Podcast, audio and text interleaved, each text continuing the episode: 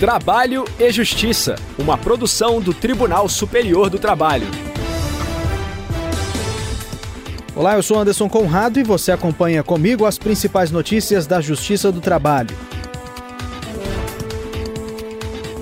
Quem abre o nosso programa é a repórter Samanta Flor de Brasília. TST e CSJT assinam termo de adesão ao projeto Liberdade no Ar. E terça-feira é dia de reportagem especial. Hoje vamos saber de que forma empregados e empresas podem contribuir para a promoção da saúde mental no trabalho.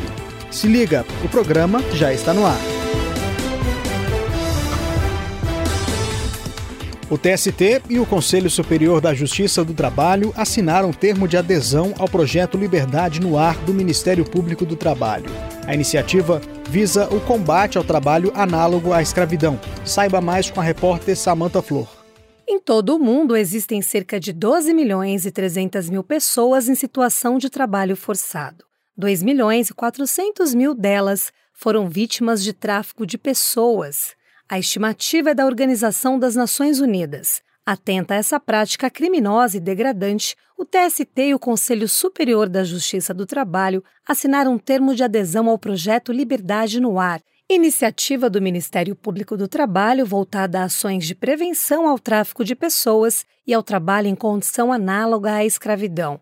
O presidente do TST e CSJT, ministro Emanuel Pereira, ressalta a importância da parceria o nosso tribunal é, resolveu comprar essa ideia do Ministério Público e, e com essa adesão nós juntamos a força do trabalho anteriormente desenvolvido pelo Tribunal eh, da Justiça Social, com o apoio do Ministério Público, haveremos de, eh, pelo menos, diminuir essa chaga que ainda existe no nosso país. Lançado em 2020, o projeto conta com parceiros como o Escritório das Nações Unidas sobre Drogas e Crime, a Associação Brasileira de Defesa da Mulher, da Infância e da Juventude, a Agência da ONU para Migrações e a Organização Internacional do Trabalho.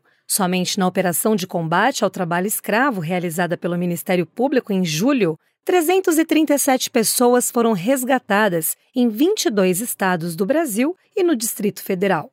As ações ocorrem principalmente em portos, rodoviárias e aeroportos e visam chamar a atenção para que a sociedade observe e denuncie comportamentos suspeitos que coloquem em risco a vida das pessoas.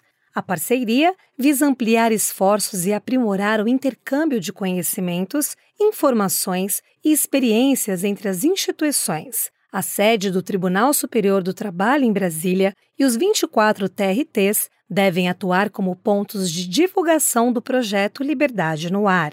O ministro do TST, Alberto Balazeiro, afirma que a disseminação de informações em prol do combate ao trabalho escravo é fundamental conscientizar é a, é a parte fundamental porque infelizmente as ações indenizatórias de repressão elas ocorrem após a chaga, ou seja, após a ocorrência, após as pessoas terem passado por essa circunstância tão, tão ruim para suas vidas. Então a parte de informação ela é essencial, tanto para a prevenção quanto para evitar que alguém se submeta a uma condição dessa natureza. As denúncias de tráfico de pessoas e trabalho em condição análoga à escravidão podem ser feitas pelo Disque 100, o Serviço de Proteção contra Violações de Direitos Humanos.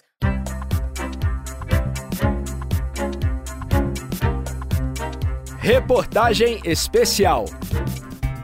Estamos chegando ao fim de setembro. O mês é marcado por uma campanha muito importante no Brasil, Setembro Amarelo, dedicada à prevenção ao suicídio. Hoje vamos dar mais uma vez voz a esse assunto. A saúde mental é definida pela Organização Mundial da Saúde como um estado de bem-estar que nos permite lidar com os estresses cotidianos usar nossas habilidades, trabalhar com produtividade e contribuir para a comunidade. As frustrações podem afetar o desempenho profissional e prejudicar o desenvolvimento da carreira. O que é possível fazer para que a relação de trabalho seja mais saudável? De que forma empregados e empresas podem contribuir para a promoção da saúde mental no trabalho? É o que vamos saber agora na reportagem especial de Evne Araújo. Cobranças excessivas por resultados, intensa competitividade, metas cada vez mais ambiciosas, relações mal resolvidas com chefes e colegas de trabalho, Isso sem falar na pressão sobre si mesmo para ter cada vez mais sucesso profissional. Esses são alguns dos cenários e situações desfavoráveis vividos por muitos trabalhadores em todo o país. Segundo dados do Instituto Nacional do Seguro Social, INSS, transtornos mentais e comportamentais ocupam a terceira posição do ranking quando o assunto é o afastamento de empregados do trabalho. Entre os que mais acometem os brasileiros estão a Síndrome do Esgotamento Profissional, mais conhecida como Síndrome de Burnout, depressão, estresse ocupacional e ansiedade. A assistente de recursos humanos, Nathalie Fernandes, foi diagnosticada com transtorno de ansiedade generalizada em 2018, depois de uma mudança na carreira. Desde então, ela faz acompanhamento psicológico e psiquiátrico. O excesso de preocupação e a autocobrança no trabalho foram os principais fatores que a levaram a buscar tratamento percebia um desconforto assim maior que o normal, sabe? As pessoas até percebiam, poxa, você é muito preocupada. Sempre ouvi isso, sabe? Ai, você é muito preocupada. Realmente, eu sempre estava preocupada com alguma coisa. E foi o primeiro passo, eu busquei terapia. E aí eu fui buscar mais, fui entender que é essa ansiedade que te traz uns prejuízos assim no seu dia a dia, né? A ansiedade é um sentimento que todos nós temos, mas quando ela te traz mais prejuízo, você fica uma pessoa mais preocupada, a ponto de, antes de dormir, você ficar preocupada se toda a sua família está bem, ou no trabalho ter uma cobrança muito excessiva, acabou prejudicando a minha qualidade de vida. O clima organizacional pesado pode desencadear uma série de problemas relacionados à saúde mental. A queda de desempenho dos colaboradores, por exemplo, interfere nos resultados e sucesso da empresa. Por isso, investir na saúde e na segurança dos empregados é fundamental. De acordo com a Organização Mundial da Saúde, a cada um real investido no bem-estar dos profissionais, ganha-se quatro reais em produtividade. Uma equipe mentalmente saudável possui a capacidade de lidar melhor com as relações pessoais e profissionais, consegue ser mais criativa e resiliente, para a psicóloga Karina Mesquita, ficar atento ao comportamento dos colegas de trabalho é importante. Então, aquele colega de trabalho que a gente está observando que está adoecendo com muita frequência, aquele colega que vai só mudando, né? Uma hora está com gripe, uma hora está com alergia, uma hora dor de barriga, uma hora dor de cabeça. Opa, alguma coisa tem aí nessa pessoa, ela, ela não está bem. Aquela pessoa que está durante algum tempo já trazendo uma fala de muita desesperança, opa, alguma coisa tem ali. Aquela pessoa muito agitada, aquela pessoa que a gente olha e fica cansada só de olhar, de tão agitada que essa pessoa se apresenta no dia a dia, com dificuldade de realizar tarefas cotidianas por excesso de medo. Opa, alguma coisinha tem aí. Para a OMS, o ambiente de trabalho saudável é aquele em que empregados e gestores contribuem ativamente para a promoção e a proteção da saúde, da segurança e do bem-estar de todos. As boas práticas com essa finalidade incluem suporte aos trabalhadores, o envolvimento deles na tomada de decisão e práticas que promovam o equilíbrio entre trabalho e a vida pessoal. Essas políticas também contribuem para que gestores lidem com os colaboradores de forma mais humana, identificando os que podem estar passando por problemas que vão gerar abalo emocional.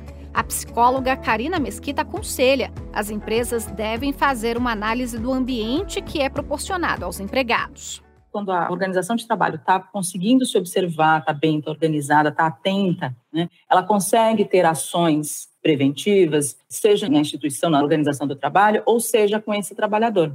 Não teremos, muito provavelmente não teremos adoecimento. O contrário também acontece. Quando esse trabalhador ele está atento, ele está conseguindo se observar, ele está conseguindo se escutar, ele consegue identificar os pontos focais de adoecimento. E aí ele tem uma ação também em cima disso. Ou ele vai à empresa se queixar, ou ele vai procurar o chefe para conversar, ou ele vai procurar o RH, ou ele vai procurar outro emprego. Mas ele vai ter uma ação sobre isso e vai conseguir se cuidar antes de adoecer.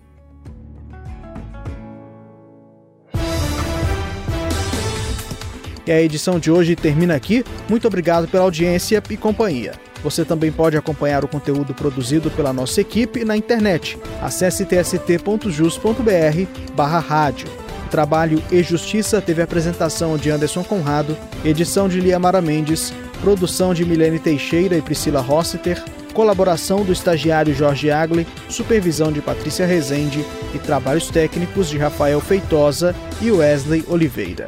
O programa é uma produção da Rádio TST, sob a coordenação de Ana Carolina Brito e a supervisão geral da Secretaria de Comunicação Social do Tribunal Superior do Trabalho. A gente se encontra amanhã.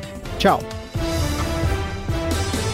Trabalho e Justiça, uma produção do Tribunal Superior do Trabalho.